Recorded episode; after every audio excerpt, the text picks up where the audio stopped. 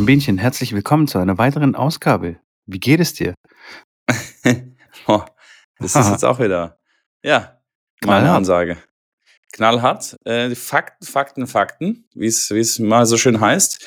Mir geht's ganz gut. Ich habe keine Ahnung warum. Gestern das erste Mal so einen richtig stechenden Kopfschmerz über, meine, über meinem rechten Auge gehabt.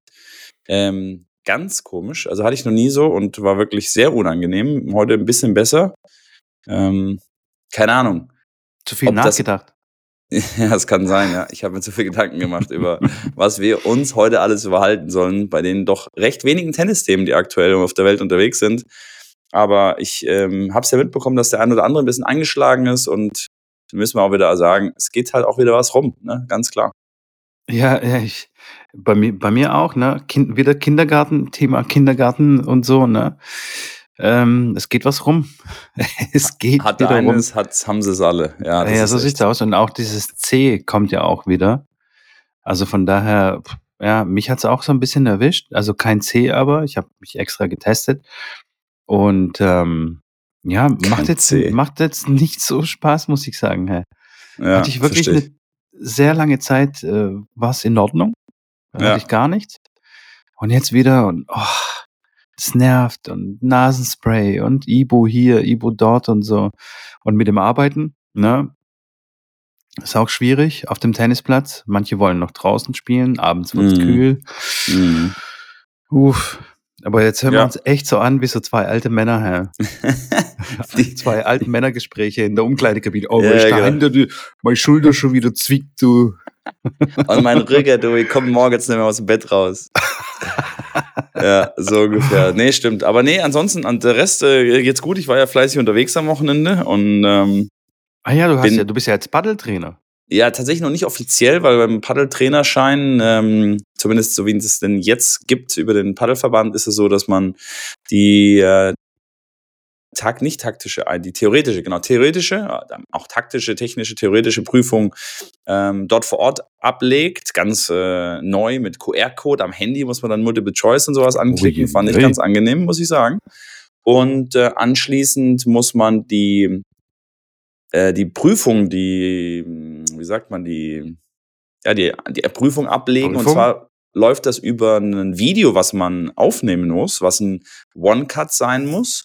Und da legen die viel, hauptsächlich Wert drauf. Also es ist keine exemplarische Trainerstunde, die man macht, wie man es aus dem C-Trainer eventuell kennt. Das kommt dann im, im nächst höheren Schein, im B-Trainerschein beim Paddel dann zur Geltung. Aber jetzt ist erstmal, dass die wollen, dass du richtig Bälle anwerfen kannst und richtig Bälle anspielen kannst. Und das finde ich ganz spannend, weil das im, beim C-Schein wird da natürlich auch, beim Tennis wird da auch natürlich Wert drauf gelegt, aber ich finde das tatsächlich äh, sehr gut, wie die das machen, weil ähm, damit, ja, A7 die so ein bisschen aus, wer hat einen Trainerschein verdient in dem Sinne und wer nicht. Also für mich jetzt klar als Tennistrainer oder für die Tennistrainer an sich, glaube ich, ist es keine sehr hohe Herausforderung, diese, diese Anforderung, aber es sind insgesamt 45 Bälle, die man anwerfen und anspielen muss, davon circa, ja, 15 Anwürfe und, und 30 Anspiele, äh, wo man wirklich Ziele treffen muss, die ja nicht so groß sind. Also ähm, da würde ich jetzt behaupten, ist ein Durchmesser von so eine Pizza, eine Pizzagröße ungefähr, äh, muss man anwerfen auf dem, auf dem ganzen Platz circa und auch mit der Scheibe, dass man kurz vor die Scheibe wirft, dass er dann in die Scheibe geht, von der Scheibe auch deutlich wieder rausspringt, dass der Anfänger dann womöglich den Ball auch schlagen kann. Und die Anspiele dann genauso. Man muss dann auf der anderen Seite halt die, die Scheiben anspielen können, Doppelbande anspielen können, ähm, den Zaun quasi anspielen können. Natürlich alles nicht direkt, weil das wäre ein Fehler. Ähm, aber genau darum geht's und das ist, äh, macht man dann sozusagen ähm, in, einer, in einem Aufnahme, die dann zwischen drei und vier Minuten lang ist. Und ja, wenn dann natürlich dann irgendwas nicht so gut funktioniert, dann nimmst du es halt nochmal auf, aber es muss halt im Endeffekt einmal komplett aufgenommen sein. Und ich finde, und das, das stimmt ja auch, dass die dann auch nicht ganz genau schauen, trifft er jetzt das Ziel jedes Mal. Du hast dann, klar, du solltest da schon mindestens einen von drei Bällen dahin auch spielen, wo der hin soll. Aber die gucken natürlich, okay, wo steht dein Korb? Wie viele Bälle kannst du in die Hand nehmen? Schaffst du, dass du, dass du drei Bälle in der Hand halten kannst? Wie präzise sind deine Zuspiele? Auch vom Rhythmus her ist es ein gleichmäßiger Rhythmus. Also ich würde da schon behaupten, wenn ich ein Video sehe, also auch von einem Tennistrainer, wenn mir jetzt einer ein Tennistrainer Video einschickt und sagt, er will Tennistrainer werden und schickt mir mal ein drei Minuten Video, wie er Bälle anspielt oder anwirft. Ich glaube, drei Minuten reichen uns beiden, äh, dass wir sehen, okay, können wir denn loslassen auf die, auf die Anfängerwelt da draußen oder nicht? Von daher ist das, ist das ganz gut und, und was natürlich dann sehr gut ist, ist, dass der, dass es nur zwei Leute gibt, die das Video abnehmen. Das ist der Yannick Mann, der ähm, eigentlich bekannteste Trainer in Deutschland, äh, ganz, schon ganz lange ähm, Paddeltrainer und mit Paddel sehr, sehr eng verbandelt und der Mauri von Hello Paddle, mit dem der Verband eine Kooperation hat, die die ganzen Trainerscheine durchführen, ähm, der ja sein Leben lang schon Paddel spielt, aus Spanien kommt und ähm, hat sich der Paddelverband natürlich in einem spanischen Unternehmen angenommen, das dann durchzuführen und wie gesagt, die zwei schauen es halt an und es schauen halt auch nur du, ähm, schauen auch nur die an. Weil das war mal eine mhm. Zeit lang so, dass immer der Prüfer am Wochenende dann die Prüfung gemacht hat und der das abgenommen hat. Und natürlich ist das sehr, sehr viel ähm, ja, subjektive Eindrücke und äh, ja, war jetzt gut oder nicht. Und das gibt's jetzt nicht mehr so ein Video und dann entscheiden die beiden und äh, genau, dann hat's alles Hand und Fuß. Von daher sehr cool, cooles Erlebnis, coole, coole Leute da kennengelernt. Auch Leute, klar, die gar kein Tennis äh, gespielt haben, sondern vom Fußball zum Paddel gekommen sind. Und war ganz spannend eigentlich. Und viel natürlich sehr, sehr viel gelernt. Also wirklich sehr, sehr viel gelernt. Jetzt äh, bin ich schon next level, würde ich sagen.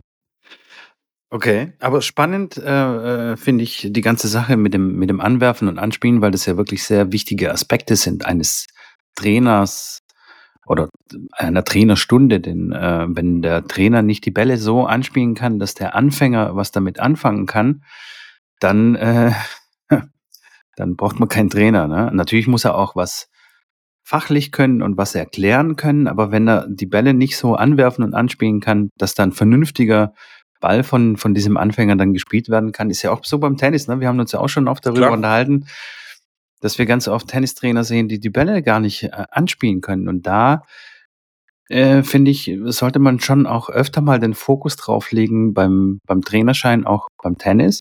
Und ich kenne auch gewisse Prüfer, die wirklich einen sehr, sehr großen Wert drauf legen. Also wenn du zum Beispiel bei der Prüfung erscheinst und dort mit einem Vorhandgriff irgendwie anfängst, die Bälle anzuspielen, also so mit Topspin-Griff sozusagen, mhm.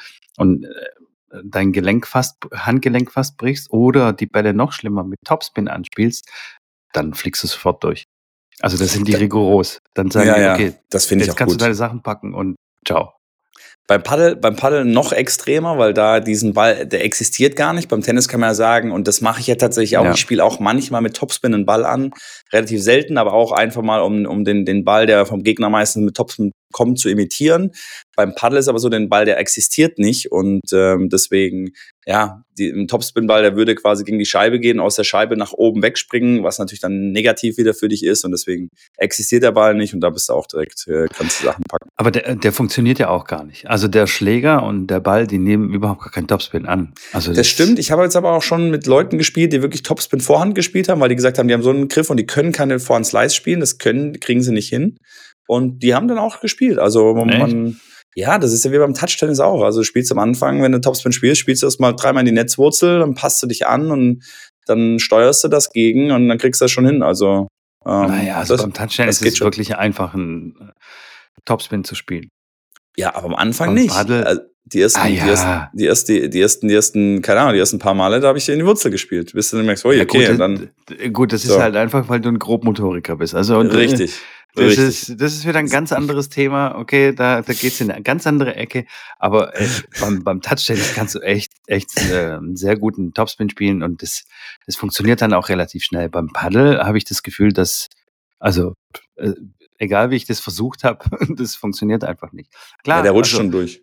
Der rutscht, der rutscht schon sehr durch und ich, ich, ich krieg dann irgendwie den Ball halbwegs rüber, aber vom Topspin mhm. kann da nicht die Rede sein. Also äh, von daher, ja, der, der Vergleich hinkt ein bisschen.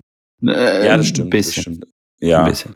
Aber, Aber, trotzdem, ey, sehr spannend. Ich, ich würde das auch sehr gerne machen, wenn da diese zeitliche Komponente nicht wäre und da fahren nach, weißt du, wohin und so. Aber das nee, hört das, sich wirklich ach, sehr innovativ an.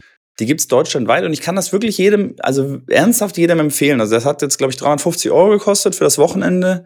Jesus. Ähm, ja, gut, aber wenn du jetzt einen Platz mietest, wenn du acht Stunden auf dem Tennis, auf dem Paddelplatz bist, ähm, dann sind allein die Platzkosten wahrscheinlich schon das, was du da, was du da äh, zahlst, ja, wenn du jetzt auch, ja. 16 Stunden Paddel spielen willst. äh, plus natürlich den ganzen Input, den du noch kriegst, plus dann kriegst du noch einen Online-Zugang äh, zu dem Hello Paddle-Server, ähm, wo dann wirklich sehr, sehr viele Videos, Erklärvideos und so weiter drin sind, die auch äh, sehr vernünftig sind, äh, was auch, glaube ich, 120 Euro nochmal im Jahr kostet. Auf jeden Fall ähm, kann ich das jedem empfehlen, der auch sein Spiel einfach weiterentwickeln will, weil du lernst natürlich durch das, dass du lernst, wie man das anderen lehrt, kriegst du sehr, sehr viel selber mit, was man macht und wie man das macht. Und jetzt, klar, nach dem Wochenende würde ich sagen, bin ich ein drei Klassen besserer Paddelspieler geworden. Ähm, natürlich ein bisschen was selber auch trainiert, natürlich in, einer, in einer Gruppenarbeit, äh, weil, man, weil wir viel auf dem Platz standen, viel natürlich die Sachen auch selber erarbeitet haben, aber auch einfach vom Verständnis her, dass äh, dass diese, diese, dieser Schmetterball, dass, du, dass es halt keinen Schmetterball eigentlich gibt, den du über Kopf spielst. Das gibt's gefühlt eigentlich im Paddel nicht, sondern du lässt den wirklich immer auf, auf Augenhöhe fallen und spielst mhm. dann so einen, wie so einen hohen Vorhands-Leiswolle, so ein, ja, Bandeja heißt der ähm, Schlag, genau. der dann, der, und der ist für den Tennisspieler der, der schwierigste. Und wenn du wirklich von oben schmetterst, der springt halt aus der Scheibe raus und wenn jemand damit umgehen kann, dann kriegst du den Bumerang halt direkt zurück, weil der steht halt vorne und haut dir das Ding halt um die Ohren. Und ähm, das ist Aber ganz, ich kenn, ganz. Ich kenne ich kenn Tennisspieler, Scambini, die ja. spielen beim Tennisspielen, machen die immer Bandechas mit dabei. okay. Und den, versuchst, du, ja. den versuchst du den richtigen Tennisschmetterball ja. beizubringen. Aber nee, die machen immer Bandeja. Immer so von Bandeja. der Seite so ein bisschen. Ja. Also du sagst so, ey, stell dich doch mal unter den Ball. Nee. Bandeja. Eineinhalb so. Meter. Links vielleicht vom Ball und es wird Bandeja. Ja, vielleicht. Ja. Ich einfach sagen, ey, sorry, Bro, aber du bist hier falsch. Geh ja. mal äh, einen Platz weiter. Ja. Mit einem, mit einem, mit dem Ausbilder auch gesprochen, der seit, ich glaube, fünf Jahren jetzt auch Tennis- äh, und Paddelschule bei sich auf dem Verein hat, der das beides kombiniert. Der sagt, durch Paddel ist sein Tennis, seine Tennisbegeisterung auch wieder ein bisschen aufgelebt, äh, weil er beim Paddel so ist es mehr kontrolliert und nicht so schnell und wer, wer schneller spielt, verliert, so nach dem Motto.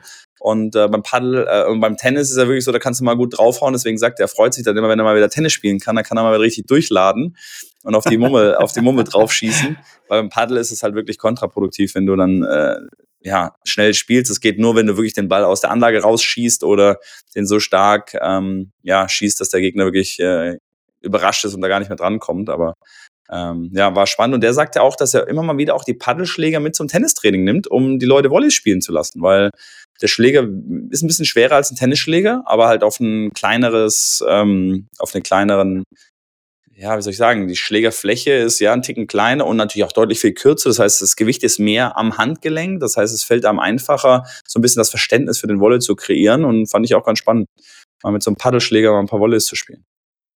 Ja, auf jeden Fall. Also der Wolle ist da wirklich crucial, oder wie sagt man? Äh, ja. Entscheidend. Entscheidend ja. beim Paddel. Und diesen Bendecho, den du, den du da jetzt angesprochen hast, ja. da gibt's ja auch, also der Volley wird ja beim Paddel auch etwas weiter, also man wird, man holt mehr aus wie beim Tennis, ne, weil man einfach auch per se mehr Zeit hat. Es kommt darauf an, immer wie der Ball kommt. Und ne, wenn er ganz schnell ja. kommt, dann holt man auch kurz aus. Aber diesen geblockten Feliciano Lopez Volley gibt's beim Paddel eigentlich gar nicht so oft. Ja, das der wird immer so ein bisschen mehr geschnitten. Das wird in meinem Dad gefallen. Der ist ja eher so der Schneider das, vom Volley. Der Schnibbler. Das Schnibbler. Und das ist wirklich unglaublich, wenn man das selber mal trainiert und darauf achtet, wenn der dann in die Scheibe reinfliegt, also wenn man den voliert und zwei Meter vor die Grund, also vor die Scheibe voliert und man spielt normalen Volley, der kommt halt Einfallswinkel gleich Ausfallswinkel aus der Scheibe raus. Und wenn du den mit Unterschnitt da reinspielst, wirklich, der geht in die Scheibe nach oben rein und fliegt nach unten wieder raus. Und dann wird es halt für den Gegner unglaublich schwer, den da nach der Scheibe wieder zurückzuspielen. Ähm, und ich sage ja, ähm, Next Level. Next Level. Echt, echt, echt cool, ja. Ja, aber die, dieses Thema scheint mich jetzt gerade irgendwie zu verfolgen, weil ich bin jetzt gerade bei meinen Eltern okay. zum Aufnehmen, äh, wie du vielleicht hier im Hintergrund siehst. Ne? Ja, Für die gesehen. Leute, die draußen, die keinen Bildschirm jetzt gerade haben. Und ich, äh, hier gibt's äh, hier, also so viel Tennis-Quellen, äh, und ich habe hier jetzt eine neue Zeitschrift, eine neue Tenniszeitschrift äh, mir rausgenommen. Und hier ist auch ganz viel äh, Thema Wolle und Gefühl und sowas. Ne? Also okay. Wolle, Wolle Stopp und so. Mhm. Wie stehst du eigentlich zum Wolle Stopp? Ich weiß, dass jeder, also wirklich jeder, den sehr gerne spielen äh, will und auch probiert. Und ich würde, also mein Gefühl ist eher so, vielleicht einen Ticken zu oft Ja. wird dieser Ball probiert, weil er natürlich sehr spektakulär ist und weil er cool aussieht und ne, aber so einen soliden, gut reingedrückten Volley ist da meiner Meinung nach mehr wert als da so ein Zauberball. Ja, das ist tatsächlich ein sehr, sehr anspruchsvoller Volley, den man auch nur auf manche Bälle spielen kann. Wenn der Ball irgendwie auf Schulterhöhe kommt, dann sollte man dann eher nicht spielen, weil das ist natürlich äh, das, der Weg zum Netz ähm, beziehungsweise der Absprung anschließend so gestaltet ist, dass es ähm, fast so möglich ist, einen Volley-Stopp draus zu spielen.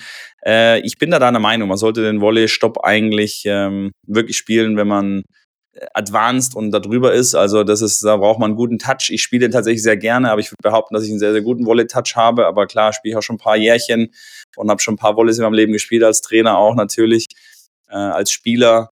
Ich verstehe auch generell, ich sage ja, ich verstehe ja vieles nicht im deutschen Tenniswesen und im Trainerwesen und ähm, wenn dann Kinder zu mir kommen, wie gesagt, egal, von achtjährig bis zwanzigjährig und von kompletten Anfänger bis absoluten Leistungsspieler, sage ich den Leuten immer, dass sie, wenn sie volieren sollen, sollen sie den einfach ins T-Feld spielen, aber nicht als Stopp, weil klar, beim Stopp ist immer das Problem, wenn der zu hoch wird, dann kriegst du den halt um die Ohren. Und wenn er, klar, wenn er ein bisschen zu flach ist, dann geht er halt schnell mal ins Netz.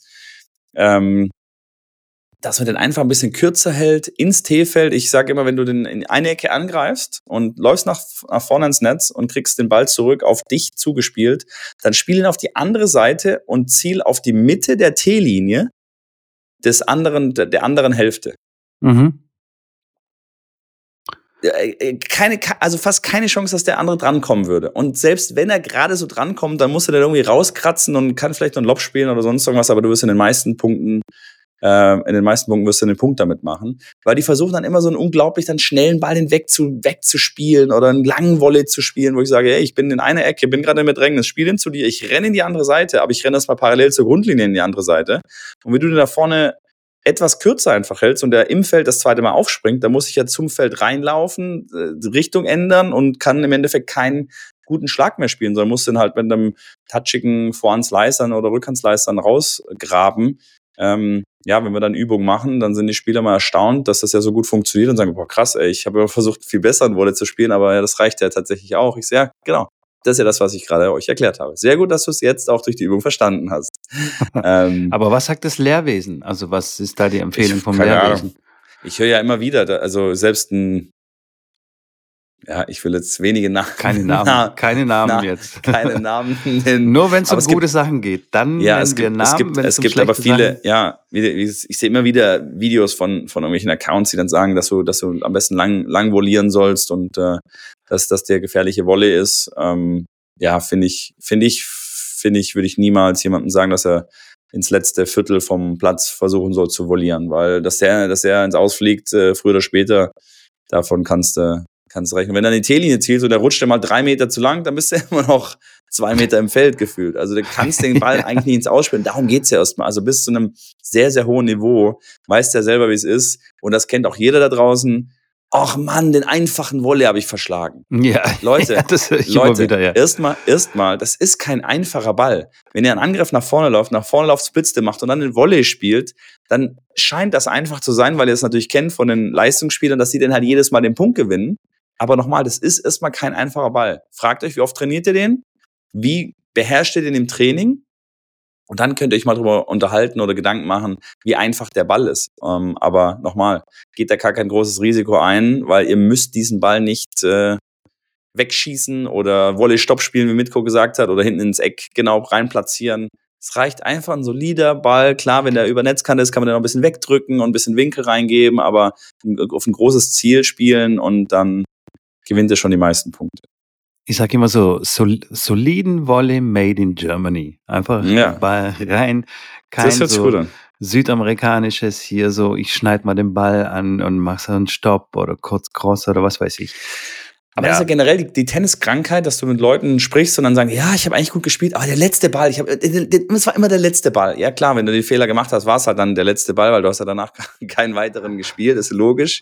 und wie gesagt, diese Thematik, dass du bei dem letzten oder bei dem bei dem Ball, wo du ein bisschen in der Offensive bist, häufig mal zu viel willst und äh, das ist oh ja Das ist immer ganz, ganz interessant. Oder ich spiele dann auch ganz gerne mit, ich sage jetzt mit den 12- bis 16-Jährigen, dann spiele ich so, wo ich die Leute mal hinter mich stehen lasse und sage, komm, ich spiele jetzt mal einen Punkt und sage dem 14-Jährigen, also der ist gut, also der ist der gut Top, äh, Top 10 ist der in Deutschland bei U14. Das ist schon echt ein sehr, sehr gutes Niveau. Also die 14-Jährigen, die hauen da schon ganz gut auf den Ball drauf. Mhm. Und dann ging es darum, so ein bisschen die Zeit wegzunehmen und die Platzierung vom Ball und dann ich will jetzt nicht sagen, ich führe den so ein bisschen vor, aber ich versuche ich versuch das so entspannt für mich wie möglich, den Ball früh zu nehmen, einfach nur Platzierung in die nächste Ecke, dann bringe ich ihn wieder in Bedrängnis, kommt der Ball zurück, nehme ich den früh, greife an, aber ich lege den quasi nur rein, laufe nach vorne in Wolle, ganz entspannt rüber. Und der drüben ist nur am Hasseln, nur am, am Durchdrehen und rechts und links und versucht alles und kommt halt nicht durch. Und die, die dann das sehen, die sagen, boah, krass, stimmt eigentlich, ich muss gar nicht jetzt den Vollschuss spielen oder ich muss gar nicht den unglaublichen Ball spielen, sondern klar, ich muss wissen, wann nehme ich ihm die Zeit weg, wann platziere ich den Ball richtig und ähm, das ist dann immer ganz, ganz anschaulich, wenn man das selber mal sieht und, und finde ich, finde ich wichtig, dass ich so ein Gefühl dafür bekomme, dass der beste Ball nicht der schnellste ist, sondern der beste ist der, der gerade reicht, um ihn weiter in Bedrängnis zu halten, vielleicht dann ein Winner daraus resultiert, aber wie wir beide wissen, die, die, die meisten sind ja die, yes, oh, da kommt eine geile Vorhand. Ich bin zwar ein bisschen in Bedrängnis, aber der geht jetzt Longline und wenn der reinfliegt, dann, dann, dann mache ich hier, dann mache ich hier Sascha Zverev äh, äh, und komm hier äh, mit, mit, mit der Hand hoch und gib mir, gib mir den Applaus, gib mir den Applaus. Ähm, weil da, darüber ja. reden natürlich alle dann das Rest vom Training. Hast ja, du den ja, gesehen klar. und so weiter. Aber das ist definitiv äh, komplett richtig und vor allem diese ganz schnellen, ganz starken Bällen aus der Bedrängnis äh, zu spielen, die kosten ja auch extrem viel Kraft. Wie du sagtest, der beste Ball ist eigentlich ein solider Ball, wo der Gegner vielleicht noch drankommt, einen Fehler äh, dann macht oder, äh, oder es wird dann doch ein äh, Winner, aber man hat nicht so viel Energie vergeudet. Ja? Wenn du die ja. ganze Zeit versuchst, einen Winner zu schlagen und diesen ganz starken Ball, da bist du ja nach, keine Ahnung, ein paar Spielen bist du komplett kaputt.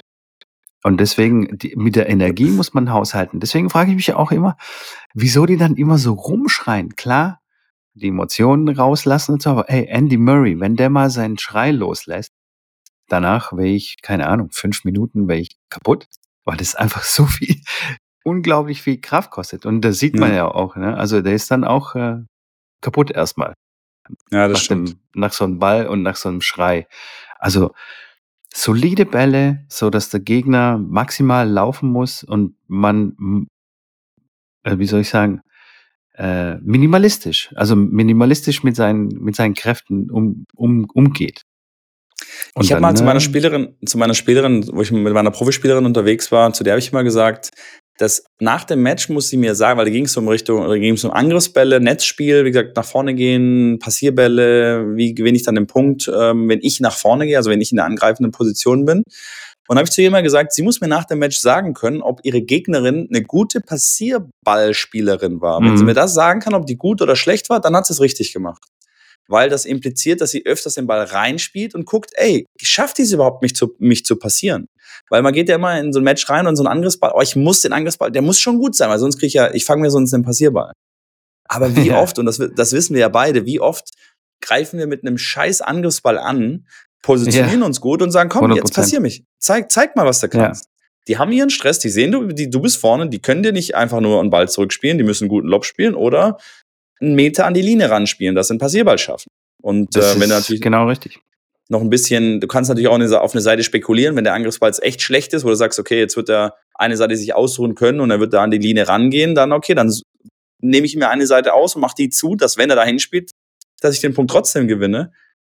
Und dann ist es so, dass wirklich ich am Anschließend sagen kann, hey, der, der wirklich da, der hat keinen Stress, der kann sehr gut passieren. Aber häufig ist es einfach so, von zehn Angriffsbällen landen einfach schon vier im Netz und, und drei und vier davon sind Winner. So, weißt du? Und dann sind zwei Bälle, wo ich sehe, spielt der Gegner jetzt eigentlich einen guten Passierball oder nicht. Und das solltet ihr euch immer mal hinterfragen. Gebt dem Gegner die Chance, auch mal einen Fehler zu machen. So sieht's aus. Das ist, das ist wirklich äh, das A und das O, was in meinen Augen einfach die wenigsten Leute verstehen.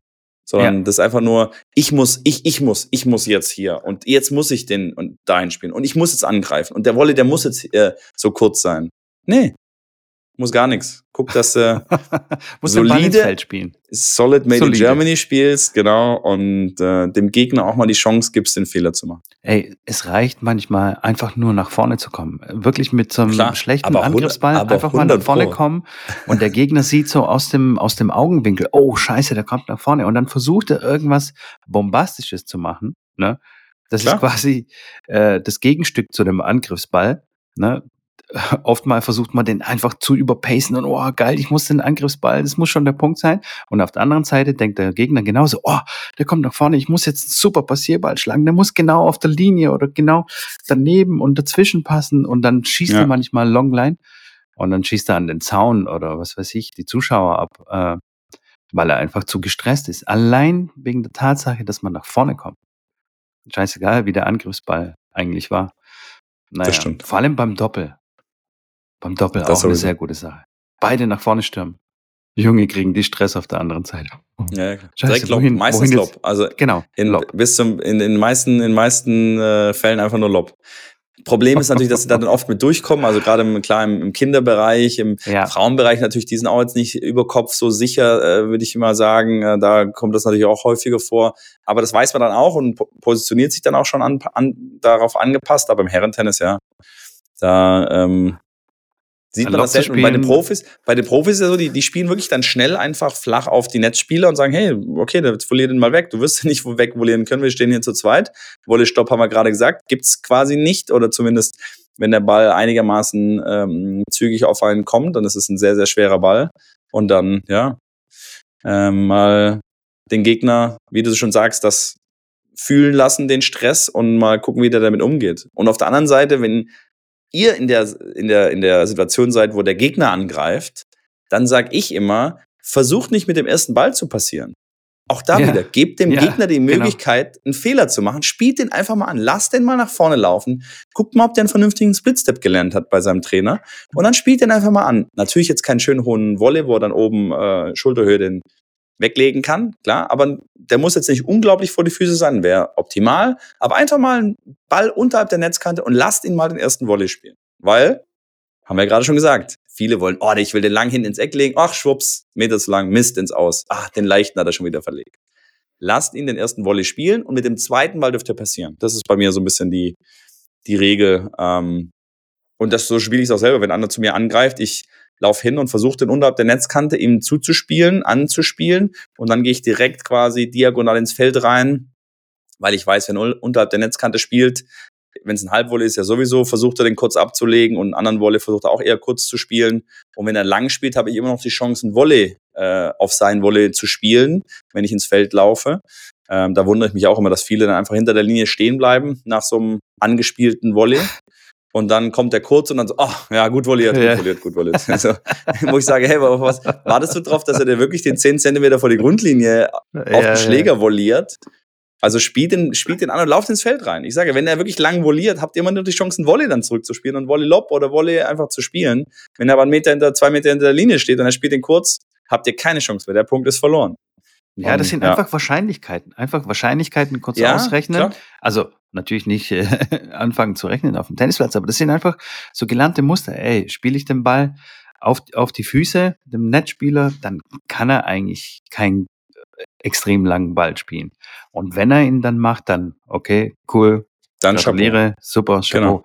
Aber in 90 Prozent der Fälle kommt einfach ein kürzerer Ball. Erstens, weil er ihn nicht gut spielen kann und äh, wirkt da irgendwie ein Ball rum. Oder er, er denkt sich, er ist jetzt irgendwie John McEnroe und macht halt so einen Kurzstopp, Volley-Stopp oder so. Und dann kann Aber man das nach vorne laufen. Das finde ich ja immer das Spannende im Tennis. Also, das ist ja natürlich auch wieder Thema Tennistrainer, warum das so- wenige mit auf den Weg bekommen, auch schon von klein auf. Ich erkläre das meinem achtjährigen, meinem achtjährigen Kind im Kleinfeld. Ich sage, wenn er nach vorne läuft, spiel ihn an und, und guck, dass du dann näher an die Grundlinie rangehst oder schon ein bisschen ins Feld reingehst. Weil, dreht das doch mal um. Ver- Versetzt euch in die Lage, ihr spielt einen Angriffsball und der Gegner spielt euch einen Ball vor die Füße oder den ihr unterhalb der Netzkante volieren müsst. Voliert ihr den lang oder voliert ihr den kurz? Wenn ich ein bisschen runter muss und unten, unten den ausgraben muss. Den wirklich lang zu spielen, das bedarf sehr viel Touch und sehr viel, Ja. oh, Das, das ist nicht so einfach, weil klar, wenn der ein bisschen zu lang fliegt, der fliegt dann schnell mal ins Aus. Und der kann auch, das ist das Problem, wenn du den nur halblang spielst, dann kommt er genau, ja, dann ist er Kanonenfutter. Dann spielst du genau dahin, wo der Gegner dann perfekt danach spielen kann. Das heißt, wenn der lang spielt, dann musst du wirklich in den letzten Meter im Endeffekt von der Grundlinie spielen. Also, was spielt ihr? Tendenziell eher kurz. Also, das wird aber bei den anderen, anderen auch so sein. Und das verstehe ich dann oft nicht, dass die Leute die Frage beantworten können, wo sie hinvolieren, wenn der Ball unterhalb der Netzkante ist. Aber im Umkehrschluss, wenn sie so einen Ball dem Gegner hinspielen, dann bleiben sie zwei Meter hinter der Linie stehen und sagen, naja, wird der vielleicht lang volieren. No, oder? ich glaube, da wird nichts gedacht. Also, ja, aber unterstelle ich mal den Leuten. Ja, ne? also einfach. das mag ja nichts gedacht, aber das muss doch, das, da, da musst du, das solltest du auch nicht denken. Das soll doch Automatismus sein. Das soll doch ganz klar sein.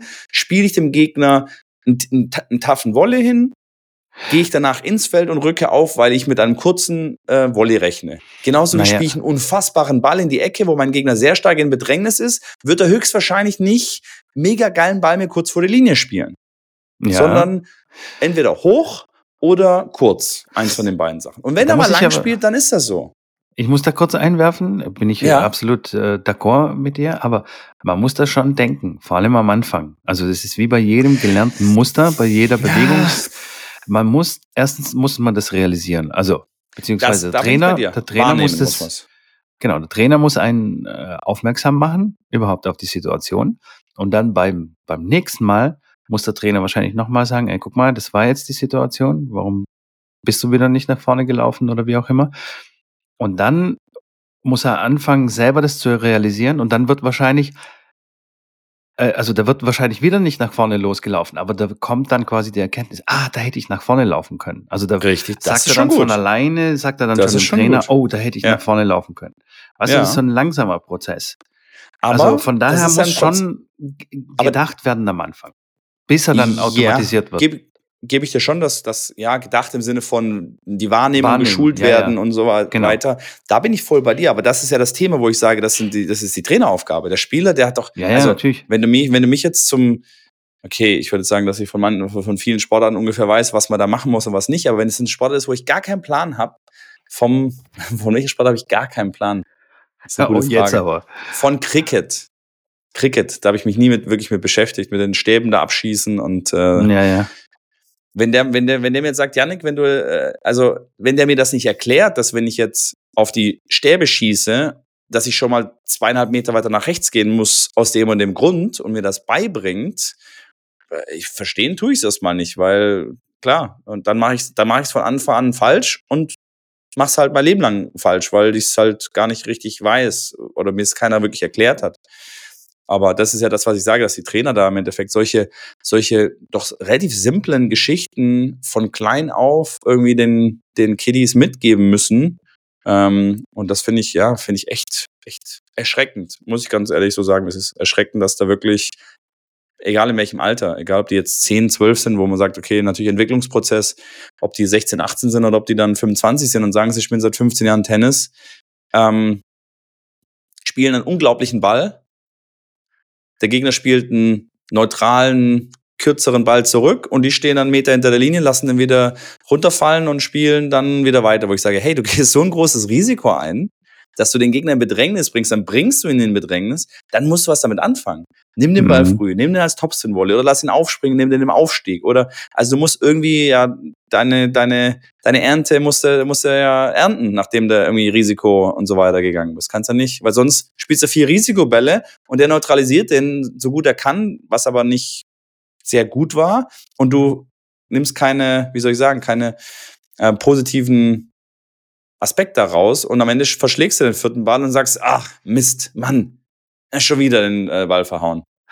Ja, aber das ist, das ist halt so das Spielverständnis, weißt du? Es kann sein, dass, ähm, also Klar. es gibt bestimmt sehr viele Leute, die technisch einfach einwandpfiffig spielen, also wirklich sehr, sehr sauber, sehr, sehr schön spielen, aber rein taktisch, aber das gehört ja schon fast, fast zur Taktik. Also einfach Spielverständnis. Wie muss ich mich auf dem Platz bewegen, wo muss ich stehen, um den nächsten Ball bestmöglich äh, zu schlagen, so dass der Gegner mhm. wieder in Bedrängnis kommt und so. Das ist ja das, ne, was da so im Kopf passiert, was man plus noch die ganze mentale Geschichte natürlich.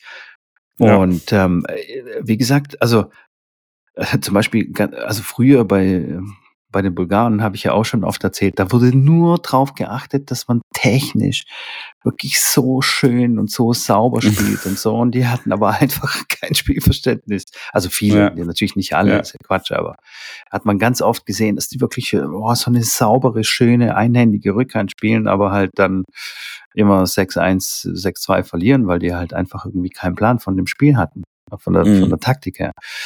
Und Aber das ähm, ist- ja, wo wir gerade drüber gesprochen haben, zum Beispiel bei dem jetzt am Wochenende hatten, war, waren da verschiedene Übungsformen drin und wo ich sage, hey, das waren echt geile Übungen. Also natürlich ist vieles vom Tennis so ein bisschen äh, adaptiert, weil wer die Geschichte nicht kennt vom Paddel, habe ich jetzt auch gelernt, war für mich auch neu, wie Paddel entstanden ist. ja, jetzt Weil hat einer, da hat einer in seinem in Mexiko den ersten Paddlecourt, ich glaube 69 war das, gebaut bei sich im Garten und der hatte zu wenig Platz für einen Tennisplatz.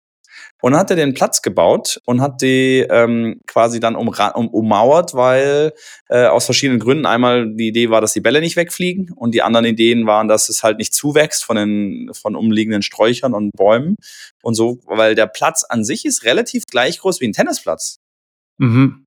weil der ist ja 20 Meter lang und 10 Meter breit. Ein Tennisplatz ist 23,77 Meter lang, also 3,77 Meter länger. Äh, und ein Einzelfeld ist um die 8 Meter, ein Doppelfeld um die 11 Meter. Also von der Breite ist es ähnlich wie ein Tennisplatz. Sieht halt viel, viel kleiner aus, aber ist fast ein Tennisplatz. Genau, und so ist, ähm, so ist es äh, entstanden. Der, die Sportart. Auf jeden Fall hat man da Übungen gemacht, um nur kurz so drauf zurückzukommen, wo dann zum Beispiel beide vorne am Netz steht, weil da ist es ja ganz, ganz extrem so, dass beide vorne oder beide hinten sind. Das, man geht immer nur gemeinsam. Es ist ganz, ganz selten oder fast nie einer vorne, einer hinten. Und dann war die Übung, dass man, dass zwei vorne stehen und die anderen beiden stehen hinten hinter der Aufschlaglinie, müssen einen Ball anspielen als Chiquita, so heißt dieser Ball im Paddel, den man den Gegnern vor die Füße spielt. Ähm, und dann müssen die beiden an, auf, aufrücken und angreifen quasi, dass es wirklich ein offensiver Ball ist. Und das fand ich, ein, das fand ich einen geilen Gedanken. Ja. Hey, wenn ich dem Gegner den vor den Fuß spiele, ist es ein offensiver Ball von mir. Ja. Und bei offensiven Bällen laufe ich ins Feld rein, gehe ich vor. Ja, das, Und das ist ein ist guter wirklich- Anker, ja. Guter Anker. Absolut. Und, und da ging es so ein bisschen, was ist ein offensiver Ball und was ist ein defensiver Ball? Und ähm, das fand ich äh, ganz spannend. Und das finde ich auch das, was ich ähm, den Kiddies bei mir erkläre, dass es darum geht, was sind offensive Bälle und wie laufe ich diese Bälle an und dass ich da Wert drauf lege, dass ein Schmetterball ein offensiver Ball ist, dass ein Volley ein offensiver Ball ist, dass ein Ball, den ich im Aufstieg nehme, ein offensiver Ball ist. Klar, auch wie gesagt, so eine Geschichte, wenn ich dem Gegner ähm, als Passierball den Ball vor die Füße lege, ist auch ein offensiver Ball, äh, weil der Gegner in Bedrängnis kommt. Und jedes Mal, wenn der Gegner in Bedrängnis kommt, dann war es ja offensichtlich ein offensiver Ball vor mir. Dafür das Verständnis entwickeln und dann kommt das automatisch, weil die wissen, hey, ich bringe meinen Gegner in Bedrängnis, also heißt das im zweiten Schritt, das war ein offensiver Ball, also im dritten Schritt heißt das, ich muss, ich muss das, den Weg so ein bisschen ins Feld suchen, nach vorne suchen, Zeit wegnehmen und solche Geschichten. Und dann verstehen die das äh, automatisch und ohne, ohne dieses antrainiert, antrainieren, ähm, dass du wie ein Roboter dann am Endeffekt läufst, weil dann weißt du, da verstehst du halt nicht, wann muss ich jetzt was machen und machst es halt nur, wenn genau die Spielsituation kommt, aber entwickelst da nicht so dieses Verständnis, was wir gerade besprochen haben. Von daher ganz spannend. Und da waren wirklich ein paar viele, viele Aufgaben in diese Richtung, ähm, die ich dann, wo ich, Coole, coole Begriffe, so- aber. Ja, Äh, Chiquita spielen, das muss ich Chiquita, mir merken. ja. Hey, du hast vorhin Chiquita. gern Chiquita gespielt. ja. Das wird noch das Jugendwort. Chiquita. Jugendwort Ja, Chiquita fand ich auch. Ich, 2024. ich, ich bin auch ein Riesenfan von Chiquita im Paddel. Also, oder generell am Tennis natürlich auch, aber im Paddel auch. Also spiele ich sehr, sehr gerne. Ähm, du kannst Chiquita beim Doppel. Chiquita beim Doppel, beim. Tennis Ja, Doppel ist auch. sensationell. Return, Ja. Chiquita vor die Füße. Fertig. Aus die Maus. ja. Wenn die Slice. Surf Wolle, wenn das, wenn das Surf Wolle spielt, auf jeden Fall. Äh, wer spielt noch Surf and Volley? Da sagst du, jetzt spiel mal Surf and Volley. Hä? Oh, jetzt eine Frage mit oder auch an Oh. alle anderen Leute. Ach, jetzt habe ich eine Frage. Und zwar habe ich den Prüfer, ähm, beziehungsweise den Ausbilder. Da ging es um die Position des Netzspielers und des Grundlinienspielers. Mhm. Gibt's ja beim Tennis, beim Paddel gibt's das ja eigentlich nicht, sondern nur beim Aufschlag. Beim Aufschlag gibt's ja einer vorne, einer hinten und der Aufschläger im Paddel kommt jedes Mal nach vorne. Das ist eigentlich Pflicht beim Paddel, weil wer am Netz vorne äh, die Positionen sich ähm, sichert, der gewinnt einfach die meisten Punkte, ganz klar. So, im Paddel ist es so, dass ein Spieler immer nur seine Seite das ganze Match hat. Das heißt, wir entscheiden uns vorher, spielst du Vorhandseite oder spielst du Mhm. Rückhandseite, da spielst du nicht nur beim Return, sondern auch beim Aufschlag. Jetzt fragt sich der eine andere, so was hier, wie, das geht doch gar nicht. Doch, wir spielen dann in der I-Formation oder beziehungsweise im australischen Doppel. Das Mhm. heißt, wenn wir bei 0-0 das Spiel anfangen und du spielst Vorhandseite, dann schlage ich von der rechten Seite auf. Du stehst vorne am Netz parallel zu mir, also auf meiner Seite. Ich Mhm. schlage auf und wechsle dann auf die Rückhandseite, weil meine Seite die Rückhandseite ist, weil ich eine bessere Rückhand habe. Im Paddel unglaublich wichtig, weil mit den Banden ist es echt schwierig einzuschätzen, wenn da auch Doppelbande kommt oder die, Bän- die Bälle irgendwie aus der Bande rausfischt mit der Vorhand. Und das wäre auf der anderen Seite alles spiegelverkehrt, was natürlich dann mit dem dreidimensionalen, vierdimensionalen ähm, Berechnen des Balles und, dem, und wie ich mich dann dazu stellen muss, wirklich sehr, sehr schwierig ist. Und deswegen gibt's da ganz klare ähm, Spieler, die nur auf der Vorhand oder nur auf der Rückhand spielen. Meistens ist der sehr offensive Schmetterballspieler auf der Rückhandseite, weil der in der Mitte alle Schmetterbälle nimmt beim Paddel. Das heißt, der bessere Schmetterballspieler sollte tendenziell auf der Rückhandseite spielen. Genau, und der Taktikfuchs so, so ein bisschen auf der Vorhandseite. Deswegen warst du auch ähm, der Schmetterballspieler jetzt in unserem Doppel, aber dazu später vielleicht mehr. Naja, auf jeden Fall war jetzt die Frage, warum gibt es das im Tennis nicht? Ich mache das ab und zu, wir hatten auch schon mal drüber gesprochen. Ja. Es gibt zwei Doppelspieler und einer kann keine Rückhand spielen. Der kann keine Rückhand spielen. Also gesetzten Fall für das Level auf dem Platz. Also alle spielen ein gutes Level und seine Rückhand ist von allen ähm, vier Spielern und von allen Schlägen mit Abstand der schwächste. Dieser Spieler wird aber trotzdem, wenn er aufschlägt, von links aufschlagen und dann die Rückhand Crossrelais mit dem Gegner spielen. Jetzt erklär mir du bitte, warum ist das so? Und das habe ich dem Prüfer auch gefragt, warum das im Tennis nicht so ist, dass einer sich auf die Vorhand spezialisiert und der andere auf die Rückhand. Auch dann, dass man am Netz vorne ja auch immer die gleiche Situation vorne am Netz hat. Dass ich weiß, mit meinem Vorhandwolle, wenn ich vorne durchgehen will oder mit meinem Rückhandwolle, wann mache ich das, wie mache ich das, wie täusche ich an, das ist ja schon ein bisschen anders. Ähm, ob man jetzt auf die Vorhand durchläuft oder auf die Rückhand durchläuft. Klar, vom Volley sind ein bisschen andere Bälle, die man da braucht, weil auf der Rückhand kann man keinen hohen Ball durchlaufen, weil ein hoher Rückhandvolley kann man nicht wirklich äh, wegmachen. Auf der Vorhand sehr wohl. Das heißt, es ist schon ein Ticken ähnlich wie beim Paddel, wo ich ihn dann gefragt habe, ich habe mal eine Frage, warum ist es beim Tennis eigentlich nicht so?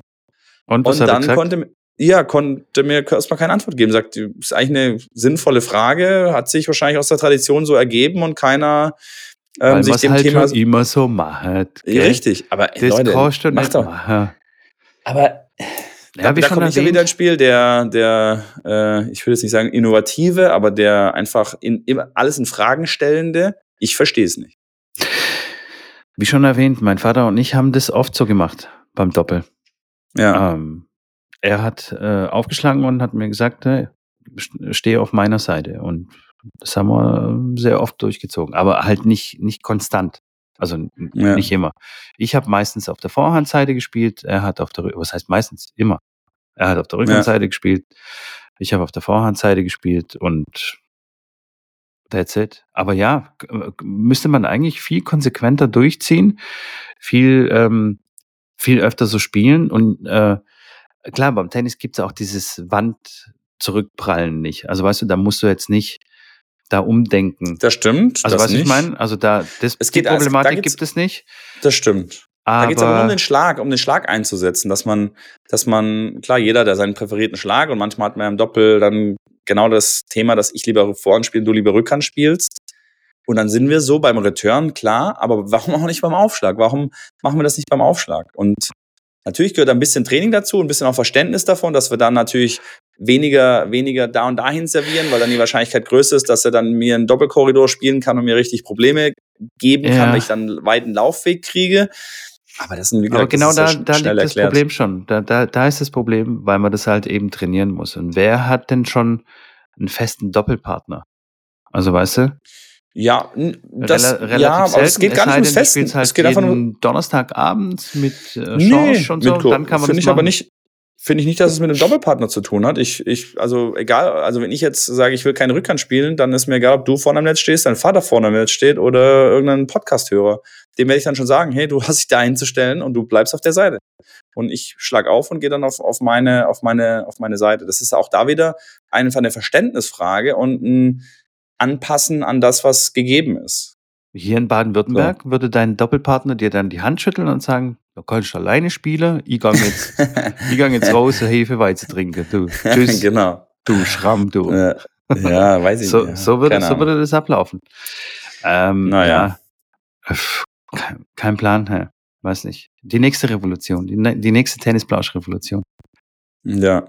Ja. Ich bin, also ich wirklich, ich feiere das, wenn, wenn ihr das macht bei euch oder euch mal wenigstens Gedanken darüber macht. Und das, und das Lustige ist nicht nur, dass es euch hilft, ich garantiere euch aber auf alles, dass eure Gegner, das allererste, was euer Gegner erstmal sagen wird, hey, du stehst vorne am Netz falsch, äh, stell dich Ja, mal ja. bitte auf die andere Seite. Das wird, also 100%, das ja. kommt, das ist der Klassiker.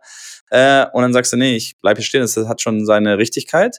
Dann wird der Gegner sagen, hä? Was machen die denn jetzt? Was, oh, oh, oh, was? Was, passi was passiert hier? Hallo, Hilfe, ähm, äh, was muss ich jetzt machen? also bis die mal drauf, ist es überhaupt erlaubt? bis die mal drauf kommen, dass das, ja, dass das passieren kann, haben, habt ihr schon so viele Gedanken bei denen im Kopf, dass ganz sicher der nächste Return nicht mehr die Qualität hat wie vorher. Und auch da wieder, wenn einer unglaublich retourniert, ja, warum macht man sowas nicht? Warum lässt man den zwei Sätze und dann noch den Match Tiebreak immer genau den gleichen Return spielen, dass er immer genau gleich das gleiche Bild hat? Warum macht man nicht irgendwie sowas, um auch einfach dem anderen ein anderes Bild zu geben? Thema anderes Bild geben heißt, wenn, klar, wenn irgendwas, der Gegner irgendwas gut kann, gebe ich dem Gegner ein bisschen anderes Bild, dass er sich anpassen muss. Und dann gucke ich, ob er das auch hinkriegt. Jetzt bei, bei, bei, bei Lenny auf dem Turnier, da hat einer unfassbar gut serviert und Lenny hat eine einhändige Rückhand und hat dann echt Probleme gehabt mit dem Return. Und dann habe ich zu ihm gesagt, Lenny, jetzt, du retournierst gerade drei, drei, vier Meter hinter der Linie, er spielt immer mal wieder Surf Volley, jetzt retournier mal an der Linie. Dann sagt er, ja, aber Janik, er sagt immer, ich, dann spiele ich gar keinen Return rein. Ich so, ja, okay, aber dann, wenn du den Return reinspielst, dann wird das ein guter Return sein und er wird auch nicht, nicht mehr so schnell Surf Volley spielen können. Spiel doch einfach mal, gib ihm ein anderes Bild. So, er hat das gemacht. Das Spiel hat er zwar nicht gewonnen, aber war dann über Einstand war er dran, weil er dann wirklich äh, die Returns dann rein, auch dann reingechippt hat, aber einfach mal, der, der musste sich anpassen. Plötzlich kam die Return anders zurück und dann hat dann mal einen- First Shot verschlagen, weil er bisher hat er ganz viel Zeit gehabt. Deshalb plötzlich war er ein bisschen im Stress und so einfach dem Gegner ein bisschen anderes Bild geben, äh, hilft schon häufig, ähm, dass er da äh, ihn aus der Komfortzone rausbringt. Und das gilt nicht nur im Einzel, natürlich auch im Doppel. Einstein hat es da ganz treffend formuliert, wenn es überhaupt stimmt, dass Einstein das gesagt hat. Aber Ja. die Definition von Wahnsinn ist, immer wieder das Gleiche machen und ein anderes Ergebnis zu erwarten. Also, weißt du, wenn du immer gleich retournierst und immer gleich nach dem gleichen Muster machst, das haben wir halt schon immer so gemacht, gell, da Hände, ja. und dann aber hoffen auf ein anderes Ergebnis oder ja, denken, ja, es wird, es wird schon irgendwie anders werden. Nee, woher denn? Wird's nicht. Schwierig, ja. Auf keinen Fall. Naja, so ist es. Schrambini. Haben wir jetzt schon eigentlich schon drüber gesprochen, dass Sinner einfach das Turnier gewonnen hat? Waren wir da beim letzten Aufnahme schon soweit? Ja, waren wir, waren wir, Das waren wir, okay. waren okay. wir, waren wir. Wollen, Ja, mit wollen- diesen, wollen- mit diesen wir Mittwochs, mit den Mittwochsfinals oder Ja, Dienstagsfinals oder total krass, das, ja. da äh, weiß ich jetzt auch nicht mehr genau, ob das im letzten, weil normalerweise wissen wir, okay, Sonntag ist Finale und dann reden wir dann Montag oder Dienstag über die Finals, aber deswegen, ich war mir gerade nicht sicher, aber ja. Stark ist ja das nächste Turnier, um kurz mal auf den Zirkus äh, zurückzukommen. Findet auch noch in Asien statt. Auch schon wieder Mitte Oktober. Ähm, Ja, jetzt geht's, jetzt geht's zügig voran. Zack, zack, zack. Und schon sind wir bei den Finals und Winterpause und dann freuen wir uns auf die Australian Open. ja, so sieht's aus. auf jeden ja. Fall. dir waren ja schon Winterferien da in Sachsen. Herbst, Oder wo du bist. Genau. genau, genau, genau. Shanghai, genau. Shanghai ist ja das Turnier, was gerade stattfindet. Für alle. Ich, la- ich lasse das Turnier jetzt mal stattfinden, aber ich muss dir sagen, ich muss jetzt langsam auf die Tube drücken. Okay, Tube, okay. Ja, ja, die, die Uhr rennt hier. Ich Ja. habe ja, ich habe ja das Wohnzimmer von meinen Eltern hier okkupiert, um einen Podcast aufzunehmen und die wollen langsam hier Okkupiert? Mittagessen okkupiert. Ja. Geil. Geil, geil. Was gibt's denn? Was gibt's denn? Mauldeschle? nee, ich weiß es nicht. Irgendwas mit Kässpätzle, Reis. komm. Nee, nee, nee, nee. Saure Schön gesund. Sorry, gut. Meine Eltern sind immer noch Bulgaren und keine, keine Wer- Schwaben. Ach so. Na ja, gut, wie lange leben die da jetzt schon? Ja, schon das eine oder andere Jahr. Keine Ahnung. 30, Zehn. 40 Das- Jahre. Das eine oder andere Jahr. Zehn. Ja. Saure, hast du schon mal saure Kuddeln gegessen? Das gab's bei uns im Restaurant immer. Ich hab's äh, verabscheut. Saure, keine, also nicht die schwäbische Variante auf jeden Fall, aber ich, ähm, ich habe so diese türkische Spezialität Schkembe Chorba gegessen. Das ist auch so Innereien und Okay. Suppe. Ja, mega. Nach dem Discoabend immer gut. Echt? Ah, Fandst du, fandst du gut? Isst du sowas gerne? Wahrscheinlich jetzt mittags, so als reguläres Mittagessen nicht. Morgens um sechs beim Döner fand ich das gut. ja, aber gut, da findet man alles gut. Nach, nach einem ordentlichen Suff dann irgendwo was essen, das ist, glaube ich, die beste Mahlzeit. Ja, die, an die erinnert man sich auch mal wieder äh, am nächsten Tag auch gar nicht mehr dran, aber ähm, genau. in dem Moment denkt man, oh, ich bin, ich bin in, im Heaven. Von daher, saure Kutteln jetzt äh, eher nicht. Ich bleibe ja. beim Reis mit Paprika, gibt's, glaube ich, jetzt. Oh, sehr gut. Fein. Dann wünsche ich dir auf jeden Fall mal einen guten Hunger. Ähm, ja, danke, ja, war, danke. Eine, war eine kompakt, aber es ist echt auch schon wieder fast eine Stunde Lecko fun. Ja, ja, also ja, so kompakt auch wieder Tennis, Paddel und rund, ringsrum, ringsrum, Lirum, Laum, Löffel Wenn du einmal in Schwung kommst, Ja, sorry, ich, ähm, es tut mir leid. Ich, ja, es ist, ich muss auch aufpassen, dass ich mich nicht wiederhole und nicht wieder sage, dass, warum das so nicht ist und ich will das anders haben und du Ja, musst halt super. deine So- eigene Liga gründen, deine eigene, Ja. deine eigene Philosophie. da gibt's nur Austra aus, australisches Doppel. Es gibt Genau. immer nur einen, einen Vorhand- und einen Rückhandspieler. So. Und der Punkt wird verloren, wenn man die andere Seite, auf der anderen Seite steht. ja. Wenn ihr noch Fragen haben solltet zu irgendwelchen Themen, die wir jetzt hier angesprochen hatten, auch zum, zu dem Trainerschein zum Beispiel, einem Paddeltrainerschein oder auch zum, äh, ja, auch Tennistrainerschein, ähm, werden äh, beim, in der nächsten Woche ein Thema ein bisschen, bisschen genauer ähm, durcharbeiten, dazu dann aber in der nächsten Folge ein bisschen mehr. Ähm, aber da gerne, gerne mir schreiben, können wir gerne kontaktieren, mich gerne ähm, antickern. Ansonsten, genau, vergesst den Podcast nicht zu abonnieren, wenn ihr das nicht schon natürlich schon gemacht habt und zu bewerten natürlich auch. Ich sehe immer wieder ab und zu äh, sprinkeln ein paar Bewertungen ein, da freuen wir uns natürlich auch darüber. Ähm, wird er jetzt auch unter Tennis gelistet in dem einen oder anderen Podcast-Anbieter, habe ich gesehen. Gott Also, sei Dank. Mitko hat da richtig, hat da richtig sich verkauft, dass das, äh, hat bei LinkedIn richtig viele Leute angeschrieben, ähm, dass das funktioniert hat. Und dann äh, würde ich sagen, sehen wir uns äh, und hören uns vor allem nächste Woche wieder. So sieht's Oder, aus. In Ja, ja, auf jeden Fall. Guten Hunger dir. Ja, Haust da danke. rein. Dir auch. Grüße an die. Eltern. Bis nächste Woche. Mhm. Tsch, tsch, tsch. Ciao, ciao.